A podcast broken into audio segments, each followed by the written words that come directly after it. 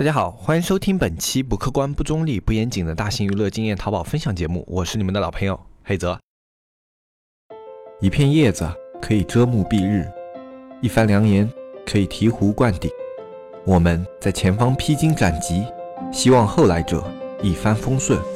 共享商业智慧，共享创业成功。欢迎收听本期纸木淘宝内训。今天这一期节目呢，我们来跟大家聊一个关于当下时代小白进入电商需要什么。我们都知道，其实电商在这么多年的一个发展下来以后啊，它的一个环境跟它一个早期已经啊大不相同了，可以说是大相径庭。那么在这样的一个时代，我们的小白他去进入电商这个行业，他需要去了解、需要去尝试的一些东西，其实也就完全不一样了。以前的一些关于你进入电商需要去掌握的一些知识点啊，在现在可能就已经不太适用。用了，那我们今天这期节目就去给那些还没有进入电商行业或者刚刚进入电商行业的一些朋友，哎，跟你们聊一下我们现在当下时代的小白进入电商需要什么。其实这一期的话题呢，是上一期有一位听友叫差一年零零后王鹏，他在节目下方提出的一个问题。他的问题是：现在小白入电商都需要具备什么？呃，这个问题其实你说好回答很好回答，其实不好回答，也很难去回答。所以呢，我就决定今天专门这一期节目啊，就跟那些有同样的想法的还没有进入淘宝行业的那些电商人啊，去聊一聊这样的一个问题。那么同样的，在上一期节目下方还有另外一个问题，是来自幺三六二五二五 i t u z 这样一位听友，他问的一个直播怎么快速开通浮现权？直播应该是现在特别多的淘宝卖家都比较关心的一个话题。那么关于这个的话，我简单的用几句话跟大家概括一下，因为直播其实它不是特别复杂的一个东西。呃，在你去做过尝试了以后，你可以发现直播间呢分为两种，一种是有浮现权的，一种是没有浮现权的。啊，既然这位听友问了这个。问题呢，相信已经是去尝试过直播了。那么它这个浮现权和没有浮现权有什么差别呢？我们这样来把打比方吧，就比如说它里面有一百的流量啊，就现在淘宝它或自己有一百的流量入淘宝了，那么它要给这些流量做分配吧。那么在直播里面，它分配是这样的：有浮现权的店铺总共去分这八十个流量，然后没有浮现权的店铺去分剩下二十个流量啊，比例啊大概就是这样的。其实相差还比较大的，可能二比八，可能一比九啊。这细节上的一个具体的数值呢，呃，没有很。细节去统计过，但是呃，根据一个以前这种官方的一些放出的这种消息啊，以及一些这种类目的统计啊，大概就是二八这样的一个比例。好，在这样的一个比例下呢，那没有浮现权的店铺是不是获取流量的这种直播能力会差一点？啊，其实我们概念上是这样的啊。那么怎么样去快速开通浮现权呢？其实直播它的一个最重要的指标是这么几点：粉丝的活跃度、直播本身的质量、直播中产品的质量，然后直播这个产品它最后的一个引流转化能力，主要是分为这么几点。那么其中最主要、最主要的就是啊，你的粉丝活跃度和你这个直播的一个产品的一个质量啊，和你直播的质量。其实粉丝活跃度呢，它也是直播啊，它这一块。块它质量的其中之一，所以说粉丝活跃度也可以包含到直播质量里面。好，那么粉丝活跃度高，它是怎么样去反馈的呢？一个是观看人数，另外一个是观看时的你这种人数的一个互动率。所以你想要快速获得浮现权的话，首先你这个直播人数，你可以给它做一定的驻留啊。现在也有很多这样类似的一些服务，呃，包括有的以前你去做刷单的，他们也会做这样的一个事情，就你开直播几点直播，你跟他说好，然后你过来。来这些刷手，然后在这段时间跟我只要间歇性互动一下，然后每个人多少钱啊，也是有这样的服务的。很多你如果有这种刷单渠道的话，他们一般都愿意去做这样的事情，对他们来说驾轻就熟。而且现在直播这一块的话，它对于这种并没有打得非常的严啊，就是说你去驻留啊，然后去导流啊什么这块打的没有那么严。呃，因为它自身平台现在在推直播这一块也需要自己去导入流量，可能官方也有一些导流，所以你去做这样的事情呢，官方现在目前是不会严打你的啊，就可能。有时候隔三差五会抓一个小典型，但是这个抓的一个力度啊，比刷单要小太多太多太多了。所以你想要去获得浮现权的话，是可以这样去操作的啊，你可以尝试一下。然后呃，注意啊，它跟我们其他的一些东西有点像，就在早期的时候，就像我们产品的话，点击率、加购、收藏这些数据占主要的一个影响。那么等到了一个中后期的话，它整个产品的一个转化和它一个产品的一个 ROI、它的坑产这些因素就会占到一个较。较为大的一个比重啊。就是说，在早期我们提升了这个粉丝质量，提升了你这个直播的一个活跃度，那么等到它中后期的时候呢，我们就需要去做一些关于你这个直播间它整个转化方面的一些工作。那么这一方面就要注意了，你涉及到成交、涉及到转化这一方面的东西呢，它就有可能会被刷单侦测。那么你在做这个的时候，步骤啊以及账号质量啊都要监控的比较小心一点。那么这样是。去获得直播浮现权，以及让这个直播浮现权相对稳定的一些操作思路啊，当然这也仅仅是思路性的一些东西，你可以去发展，可以去延伸。就是说，你用这样的一个思路，你就可以做到去获得浮现权，并且比较稳定的去操作。但是呢，浮现权并不是说一定获得了，它就能够拿到一个比较大的流量。我们之前也说了，有浮现权的商家分八十个流量，没有浮现权的商家分二十个流量。有可能你的这个质量在没有浮现权的商家里面，它是质量特别好的，那么你。可能拿到了二十个流量中的两个，那如果你去到了有浮现权以后，你其实，在这一部分商家里面，他的一个直播的表现能力啊，以及他展示的内容啊偏差，那你可能只能拿到八十个流量里面的一个流量，对吧？这就是很多人他们开通了浮现权以后有一个问题，就是说我为什么开通了浮现权以后，我的这个直播的用户反而变少了？其实就是这样的一个原理。所以你如果想要去获得浮现权的话，就首先要保证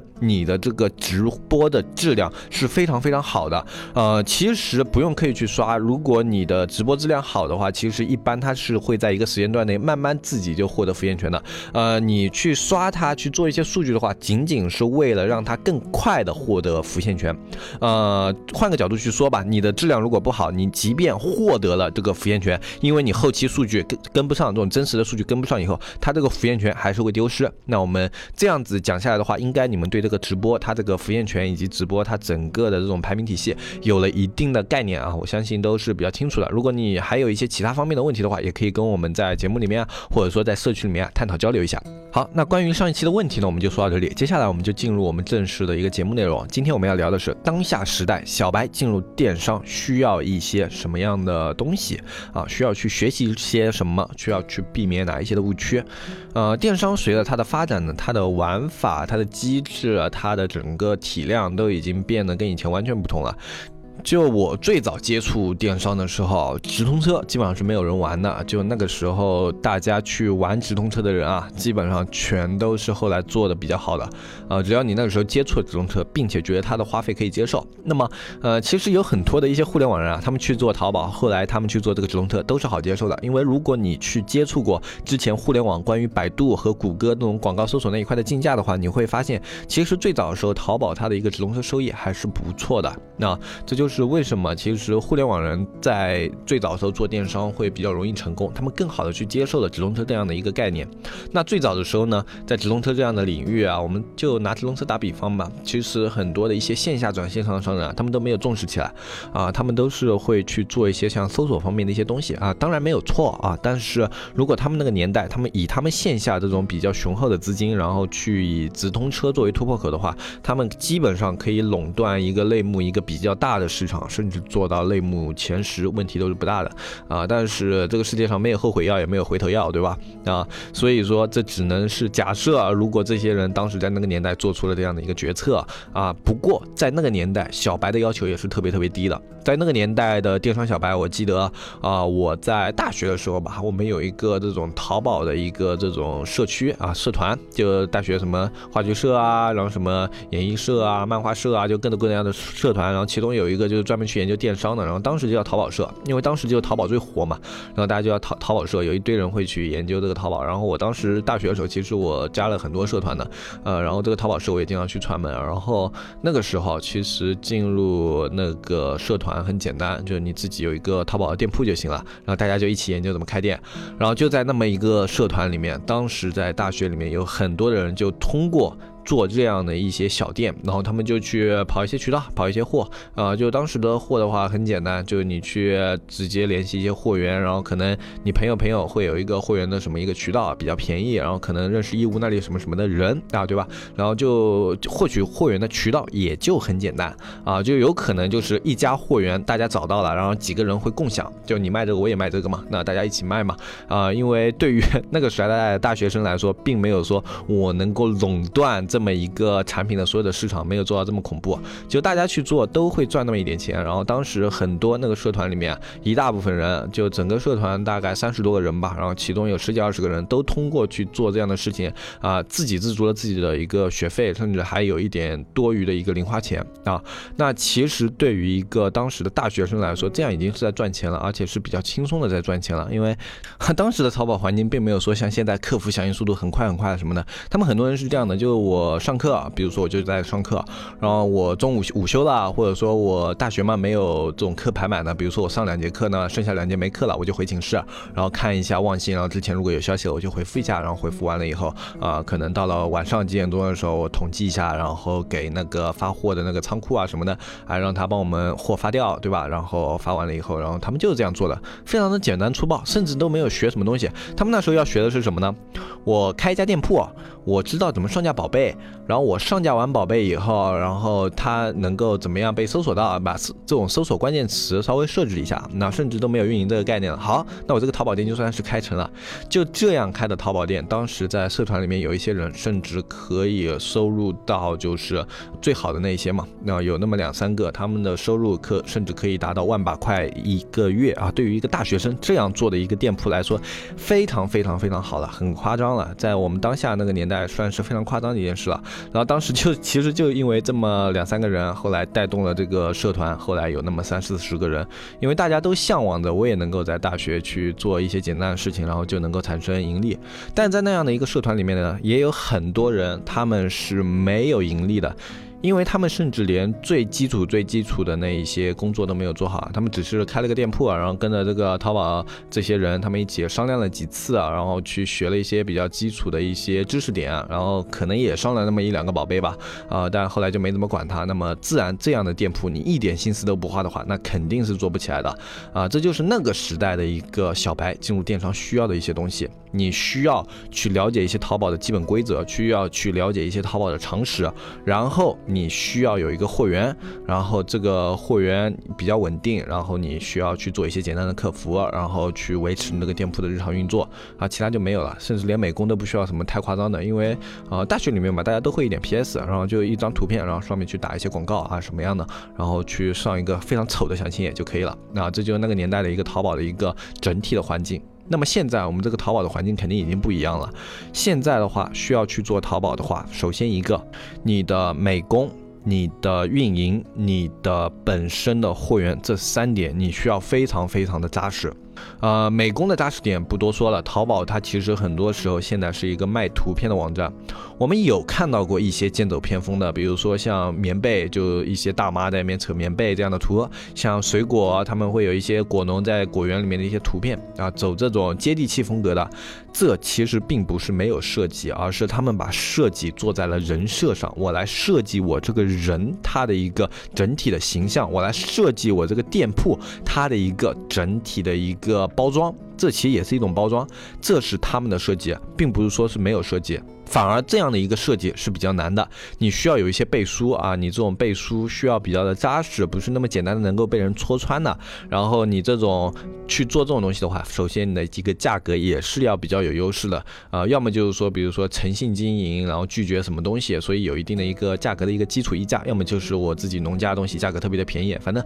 他们这种包装的话，大致这两种思路，但他们这种都是包装，并不是没有包装，而且也是花了很多的心思的。所以你要去做现在的淘宝，你在美工。或者说你整体的店铺形象包装上肯定是要花功夫的。如果你做不到这一点的话，电商这个领域目前还不算是这么容易踏足了。然后另外一点就是运营，运营的话，其实这是很多很多人关心的，就是我现在运营我需要去学习什么？我直通车需要很精通吗？我转展需要很精通吗？我淘宝客需要很精通吗？我刷单补单这些渠道我需要很精通吗？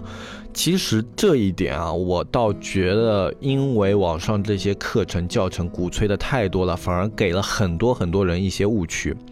就我现在，如果啊，我是一个从头起步的一个小白，我来去做电商这个领域的话，更多的我还。是会以自己做为主。当年我也是自己做为主的，现在我去做，我还是会以自己做为主。首先一个，我们现在获取知识的渠道其实很多，有很多的一些知识点，哪怕你看不到视频，但但是你可以去获取一些文字渠道的知识，或者说去获取一些图文渠道的知识。这种知识的话，他们的门槛并不高，然后也有很多是免费内容的，对吧？那么首先我基本上可以入门吧，就比如说我淘宝我想上架个宝贝，我想要去了解直通车它的一个机制架构，我都是可以搜到文章的，就这些最基础的内容我都是可以搜到文章的，我都是可以去看的。那么首先。我能够入门，对吧？这对我来说并不是一道难关，我只是要花时间去学习。这其实就对很多人来说，入门淘宝的运营已经足够了。你去外面一开始去学那种特别高端的课程啊，或者说听起来特别唬人的课程。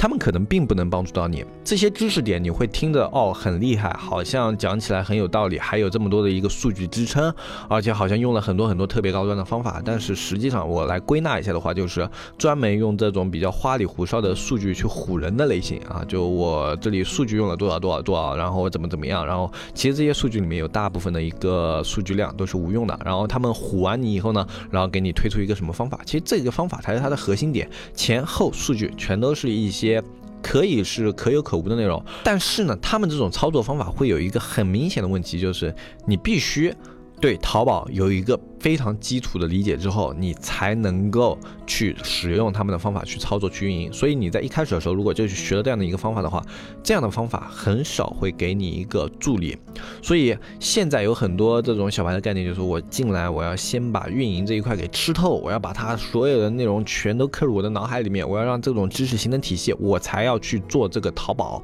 其实这个思路是非常非常错的。就像电商这个东西啊，它跟你去读研究生，你去考研，你去。考硕士、考博士，你去考英语六级、考英语四级，这种东西都是不一样的。我们是实实在在的在做一个生意，所以你更多的一些东西是要自己。做了以后才知道的，包括他们分享的知识点，哪怕他们这个知识点是正确的，是对的，但是你在实际落地的时候，跟他们永远是会有误差的。这是我自己去看了很多的教程，又在自己运营的过程中去总结出来的一个现象。你在实操的过程中去使用他们的方法的时候，参考他们方法的时候，最后你这个方法的成品是会有误差的。一个资金体量不一样，他们的资金可能会比你大，可能会比你小。啊，这种我们说不准。呃，对于中小卖家或者是小白来说，可能是大部分的情况是他们的资金量要比你的大，所以在这种资金量不同的一个情况下，他们的一个数据对你来说没有参考性。然后另外一点就是你的层级，你现在的一个环境跟他们不同。呃，我们这里其实收到过最多的比较尴尬的事情是什么呢？一个卖家过来跟我们说，哎，我们最近好像这个销量特别差，表现特别特别的差，我这个店铺好像没什么流量，你看看问题到底出在哪？就是比如说我前段时间流量还不错，然后呢，最近这个流量下跌的厉害，你帮我看看问题出在哪？然后实际呢，我们就开始想嘛，就你店铺可能出现这样情况，然后它可能是什么样的问题，我们会给他一个参考，但最后呢。我们发现我们所有情况它都对不上，那怎么回事呢？然后我们就说你后台拿给我们看一下了，然后拿过来一看以后，一个一层级的店铺，然后他说的前段时间流量比较好，十二个访客，然后这段时间流量比较差，五个访客。那实际对我们来说，这并没有五个访客跟十二个访客都是一样的，没有任何的差距。就是说你这一个聊天的呃所在的一个环境跟我们就是完全不同的。你当下这种处在的一个环境呢，可能是非常非常初级的一个阶段，可能对我们来说在运营过程中。啊，一个星期或者说几天功夫就这样做过去的这么一个阶段，然后你还在头痛这样的一个事情，然后你还来嗯跟这种比较资深的运营或者说有一些经验的运营去讨论这样的问题的话，它是没有意义的，因为这样比较资深的或者说稍微有点经验的运营的话，他们是这一个层级对他们来说已经不存在任何问题了，甚至说这一个层级对他们来说只是好像在玩游戏啊。或者说你在生活中啊必经的一个阶段一样，就好像我每天早上起来我要刷牙洗脸吃饭啊，或者说我在玩游戏的时候我前五级我哐哐哐就过去了，然后我可能到吃饭以后我开始上班才出现问题，但是你现在呢就处在那种我刷个牙然后出现了问题，我牙该怎么刷，然后这样的一个问题你去跟一个上班以后才会出现的问题的人去进行讨论以后啊，其实上班那个人也会很头痛，因为他没法跟你说这个很简单，你弄把牙刷或者说牙膏挤好然后你就开始刷，对吧？但是呢。我们也没法这样去跟你交流，因为真的就是你现在所处的这种阶段，跟我们所处的环境就是完全不同的。那么你需要做的一些事情，就是让你自己这个阶段，它只要达到三四层级，你可以跟我们来进行交流了，你才有可能在这种运营体系和运营知识里面学得进步。那有很多人就问了，那说那我这个阶段我就是小白，那我这个阶段应该做什么？其实这个阶段你可以做的事情有很多，呃，去解决你的流量问题，解决流量问题，你只要搜一下你在百度淘宝怎么样获取流量这样的一个话题，它里面有无数种方法给你选择，有直通车，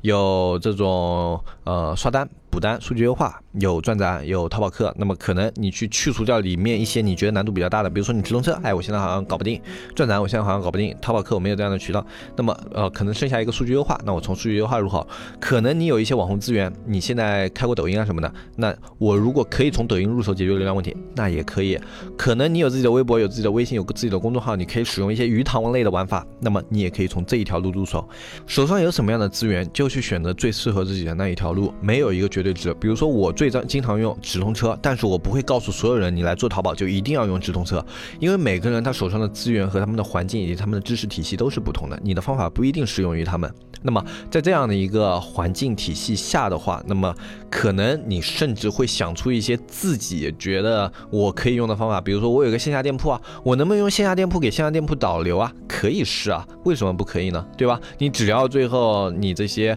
渠道方法用的是比较安全的，走的这些呃路数都是比较安全的，那为什么不能用呢？你至少可以试一试嘛。你的店铺反正现在没开起来，就是一个一二层级的店铺，关了又怎么样呢？对吧？嗯，再拿一个朋友的或者说自己家里人的一个身份证，你大不了再。开一下再试一下嘛。你一般家里人爸爸妈妈、老婆是吧？啊，可能还有一些比较亲的亲戚愿意借给你的什么叔叔、什么伯伯是吧？他们他他们可能不开淘宝，他们愿意把这个身份证借给你开个店的啊。你我们身边总能找到那么五六个人吧？那你至少有这么个五六次一个尝试机会吧？那哪怕这个那，我试一下，总没有什么损失吧？其实这是很多去做淘宝人的一个误区，就是说我一定要按照什么什么方法，就这样的一个方法一定是对的。其实。电商或者说商业或者说做生意，没有一个绝对说是正确的一个方法。还有一点的话，就是对于小白来说，我觉得现在去去做淘宝需要摆正心态。在以前的话，在我们那个年代去做的淘宝，可能真的就只是一种尝试。我兜里揣个五千块钱，我都有胆子去做淘宝这件事情。但是在当下的话，如果你再想要去做淘宝，一个你的心态一定要是我做的是一种商业。就像你现在线下你开一个店，你可能会有四五十的预算，四五十万啊这个预算。那么你现在去做淘宝，你也要有这样的一个心理准备，你是要全身心扑进去，你是要有这样一个心理准备去花那么多钱，然后去做这样一件事情的。如果你没有这样的一个心态和这样的一个心理准备的话，那我建议啊，就是可能你还不适合在这个阶段去做电商。你剩下的那种就是我随便去做做，然后就能做起来的这样的概率呢，我建议。比如说你现在可能预算啊投入个八千，或者说投入个一两万，然后想要去把一家淘宝店做起来。如果你有这样的一个打算的话，那么我建议你可以拿着所有的钱，你试试去门口的体育去彩票店买那么一两注彩票，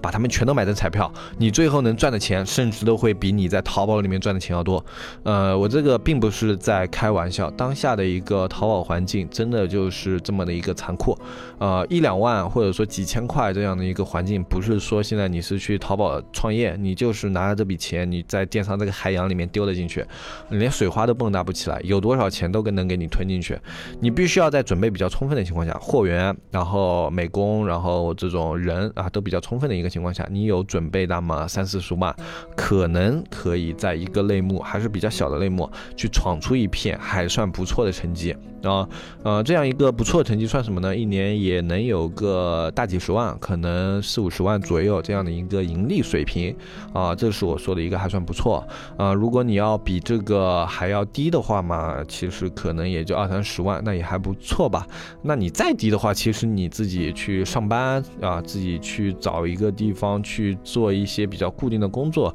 都会有这样的一个收入。那其实也就犯不着你去啊花这么多精力投入这么。多时间去做淘宝了，呃，因为它在一个你的投入产出比上可能就不是那么划算了，因为你在做工作的时候啊，啊，可能它有一个最低的一个基本保障，对吧？那么，如果你的一个目标是想要做到我刚刚说的这种还不错的水平的话，那你就是要有我刚刚说的这种觉悟。嗯，其实对于这种淘宝金融电商啊，它需要的东西还可以聊很多，还可以说非常非常多。但是我觉得最最最重要的一点就是自己的尝试以及去质疑别人的一个信心。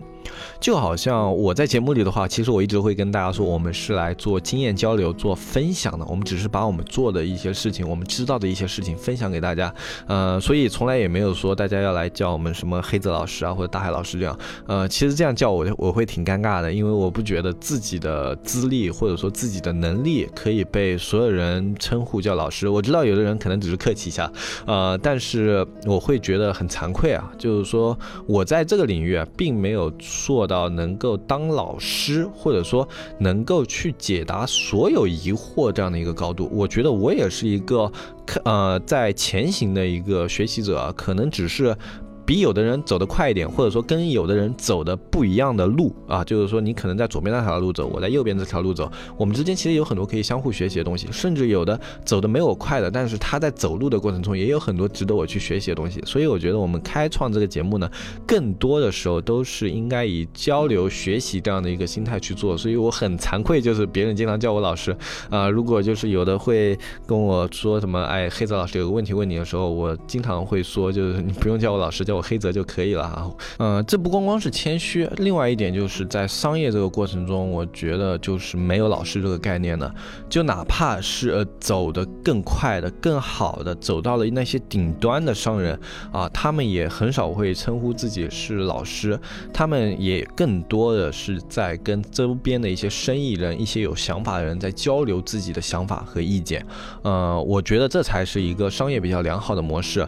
呃，不要因为就是这个。人他做的东西比你好，他现在的生意比你大啊，你就会觉得他所有的决策都是正确的。他有时候他的一些正确性都是建立在他这种资金的一个基础上的，或者说在他已经成功的事业的这个基础上呢。如果把他和你换位的话，他有的决策其实就未必是那么的正确，他有的方法也未必是那么的适用。所以我们在自己做生意的过程中，我们是要敢于去尝试，我们要相信自己有的判断。我想出来没人做，并不代表这个判断不好，仅仅是因为他没人做。我觉得这样的一个心态，这样的一个想法，在商业里面也是很重要的。呃，特别是对于这些小白或者说初出牛犊来说，我觉得这样的一些思路和这样的一个。心态才是你们最宝贵的一个财富。就像我的话，其实现在让我去做淘宝店，你让我开端用路子特别野的方法开的话，其实我已经有一点不敢了。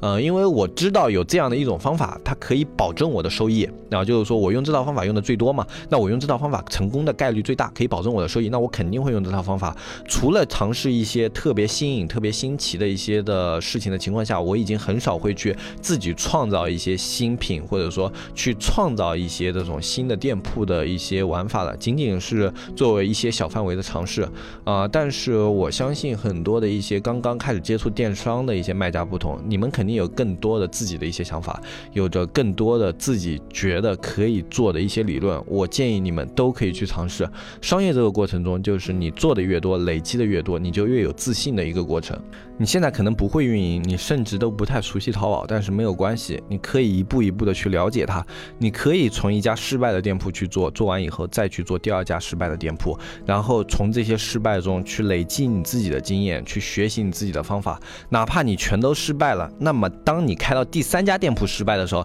你至少可以去听懂那一些人他们现在在跟你分享的那些运营知识讲的点是什么，你能够真正的去消化这些点。呃，这就是在做淘宝。的时候，最开始的时候应该会要具备的一些东西和需要的一些东西，嗯，我觉得并不是什么方法，或者说并不是什么么一招必胜的绝招，最重要的就是这样的一个心态和这样的一个前行的一个信念。嗯，我不知道这样的东西会不会太形而上了，但是我真的觉得你长久的要在生意这一块混下去的话，呃，心态要远远比方法和这种技巧要重要。那今天这期节目的内容呢，其实也是去打消一些人的念头，以及去激励一些人的念头。打消呢是那些想要把淘宝去做兼职，或者说。说当一个尝试啊，一个小小的尝试这样去做的那些人，然后去激励的是那些想要在淘宝这个领域长期做下去的那么一些人。呃，我希望我今天讲的内容可以有那么几个人听进去。嗯，其实我做这个节目没那么自信吧，我不觉得我能够影响到很多人的想法。嗯，我只是觉得这是我的一些看法，我的一些想法。然后我如果这些想法和看法能够帮助到一些人，能够给予一些人一些启发，我觉得那就很好了。那么那么今天这一期节目的话，就跟大家说到这里吧。如果你想要学习一些外面的淘宝技术，或者说淘宝的实操的话，你也可以加入我们的社区。我们在社区里面会更新一些我们收集来的学院里面的一些课程。我们社区加入方式呢是添加微信“纸木电商”的拼音，搜索到我们客服“纸木电商小安”的微信就可以了。微信在我们下方详情页里面也有。社区目前的价格是三百六十五一年，每天一块钱。如果你感觉可能会帮助到你的话，你可以联系小安了解一下。其实今天这期节目呢，时间有点长，也是因为周一有一些事情，然后当时比较忙，没有跟节目，所以今天这一期呢，就跟大家多聊一会儿，然后就算是把周一这一期的时间给补上吧。因为这一段时间确实是做了非常多的事情，然后我估计七月份也会比较忙啊，七月份还有一些新的事情要去做啊，然后呃，我不知道这些事情能不能做成啊。如果能做成的话，大家都是可以在节目里面去听到我们去分享这些事情的。然后，如果呢，我们今年分享的项目不多的话，大家就可以知道我们今年失败的东西还挺多的。如果我们接下来分享的东西会比较多，会去跟大家聊很多一些小的有意思的商业项目的话，那就表明我们今年做的还不错啊。因为我们现在的话，我们就坚持自己先去做，做了成功了，这样一个有意思或者说有参考性的一个商业案例，我们再分享给大家。所以大家不要追着问啊，如果追着问的话，可能会比较尴尬。就比如说我这个事情没做成，是吧？然后你一直问我这个进度怎么样了，那就好像啊，我考了个呃五十九分、四十分，你问我这次考试考的怎么样，这种感觉是一样的，对吧？啊，所以我们呢就管自己默默的在这边做，成功了就给大家炫耀一下，如果没成功的话，大家也就不要追着问。如果你有任何问题的话，可以在我们节目下方进行留言，我在每一期的节目开始之前都会挑一些问题来跟大家做一个分享，然后去做一些回回答。那么我们这期就聊到这里，我们下期再见，拜拜拜拜拜。